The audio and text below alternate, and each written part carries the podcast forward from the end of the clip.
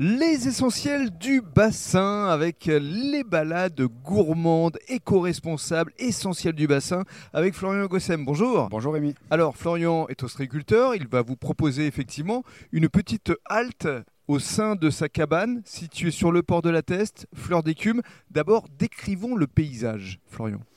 Alors, on est situé euh, au bout de la digue du port euh, de la Teste, euh, la Teste Centre, sur la digue ouest, à côté des Prés-Salés. On est sur une terrasse en bois, là, actuellement, au bord de l'eau. Il faut aller tout au bout, en fait. Hein. Voilà, faut pas hésiter à aller être un petit peu curieux, aller au fond du port, effectivement. On est Vous démarrez au rond-point, cabane à Pimpin. Voilà, coopérative maritime. Et il faut filer tout droit et juste à quasiment à, 200 mètres du bout de la digue, on, voilà, on, est, on est idéalement situé, au calme.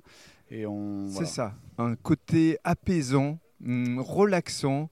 On, se sent vraiment euh, hors du temps. Oui, certains parlent d'un petit paradis. Bon, je, je, sais pas si. Je confirme. voilà, on est hors cadre, hors temps, on est au bord de l'eau, on est au milieu des cabanes de, production. Donc c'est vraiment un cadre typique que les touristes aiment beaucoup. Alors, euh, parlez-nous justement de votre implication dans le cadre de ces balades euh, qui vont être des essentiels du bassin d'Arcachon. Qu'est-ce que vous allez proposer au juste?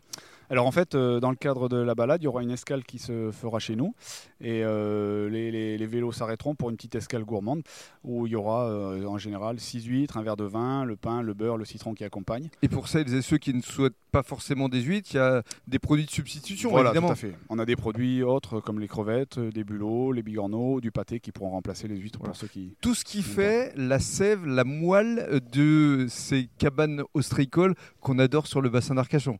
Tout à fait. C'est des hein. produits typiques, frais, et euh, qui sont dégustés dans les cabanes de production. Donc ça, ça rajoute au, au, charme, évidemment. Alors parlons maintenant de, votre quotidien d'ostréiculteur. Florian, euh, après toute cette période un peu compliquée, est-ce que la saison touristique a bien démarré?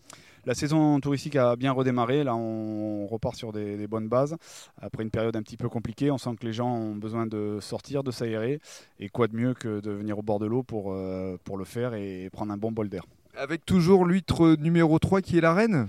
L'huître numéro 3 est toujours la reine. Après, on a évidemment du 2 du, qui est plus gros, ou du 4 plus petit. Ça, c'est pour les, les, goûts un petit peu différents. Mais évidemment, la numéro 3 est la reine euh, en général du repas. Qu'est-ce qu'on peut vous souhaiter justement pour euh, cette saison euh, qui arrive, cette saison d'été?